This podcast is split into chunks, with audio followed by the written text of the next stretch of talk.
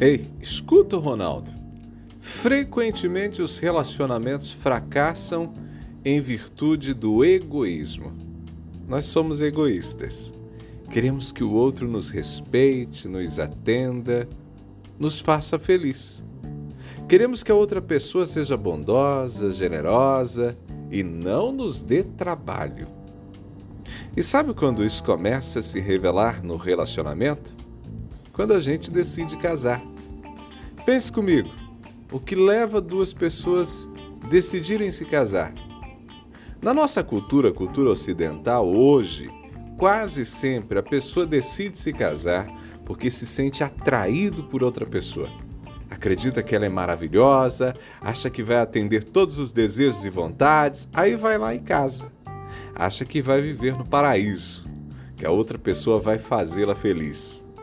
Isso é tão comum que tem gente que faz planos sobre como será seu casamento sem sequer consultar a outra pessoa para saber o que ela pensa. Acontece que, como lembra o pastor e escritor Timothy Keller, passado um ou dois anos do casamento, ou às vezes até antes, né? Um mês ou dois, três coisas costumam acontecer. Primeiro, você começa a descobrir o quão egoísta é aquela pessoa que parecia maravilhosa. Segunda coisa acontece. Você descobre que a pessoa maravilhosa está passando por uma experiência parecida, e aí o seu parceiro, a sua parceira, começa a lhe dizer que você é egoísta, que só pensa em você. E aí uma terceira coisa acontece. Você até reconhece que, em parte, você realmente é egoísta mas chega à conclusão de que o egoísmo de seu cônjuge é mais problemático do que o seu.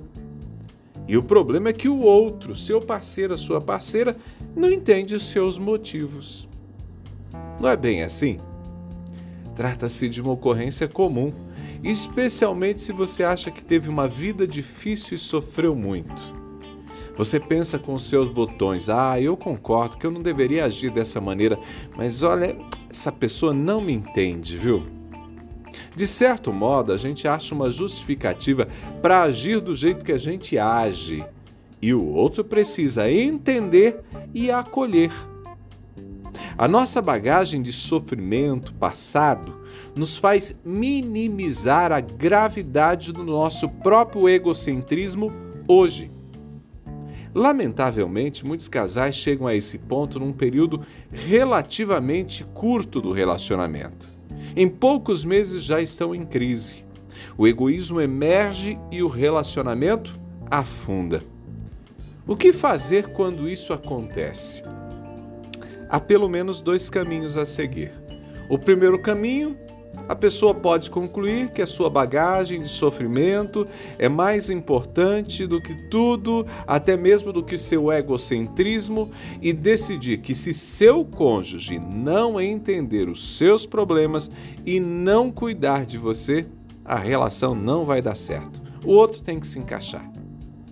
E essa é quase sempre uma escolha desastrosa, porque vai agredir o amor próprio da outra pessoa e não vai te fazer feliz. Além disso, provavelmente o seu parceiro, a sua parceira, talvez não aceite preencher todas as suas carências, especialmente se o seu parceiro, a sua parceira estiver pensando a mesma coisa a seu respeito. E aí o que acontece na sequência é um distanciamento emocional que pode até resultar numa melhora das relações diplomáticas, numa espécie de cessar-fogo depois de demoradas negociações, mas é apenas um abafa-problema. O problema vai seguir ali. A insatisfação vai seguir incomodando, o relacionamento vai ser infeliz. Como então resolver o problema? Bom, para resolver, está aqui o segundo caminho, o melhor deles. A alternativa para esse casamento é tomar a decisão de considerar o próprio egocentrismo um problema fundamental e tratar dele de modo mais sério do que trata do egocentrismo de seu cônjuge, ou seja, deixar de olhar para o seu parceiro, para a sua parceira, para o egocentrismo dele, para o egoísmo dele, para o egoísmo dela e olhar para o seu egoísmo. Por quê? Bom, eu te explico por quê. Porque só você tem completo acesso ao seu egoísmo, só você é inteiramente responsável pelo seu egoísmo. Cada cônjuge, cada parceiro, cada parceira deve levar a Bíblia a sério e assumir aquele compromisso de entregar-se a si mesmo. Deve parar de inventar desculpas para o egoísmo e começar a arrancá-lo pela raiz, à medida que o egoísmo é revelado nas práticas diárias da convivência. Ei, escute o Ronaldo.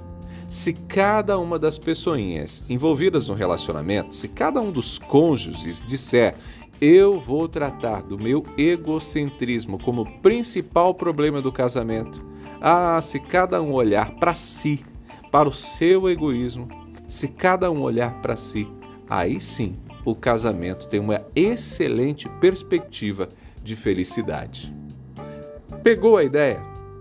Eu espero que sim. Eu sou Ronaldo Neso e estou te esperando lá no Instagram, arroba Ronaldo Neso, arroba Ronaldo Neso, lá no Instagram. Abraços do Ronaldo, a gente se fala.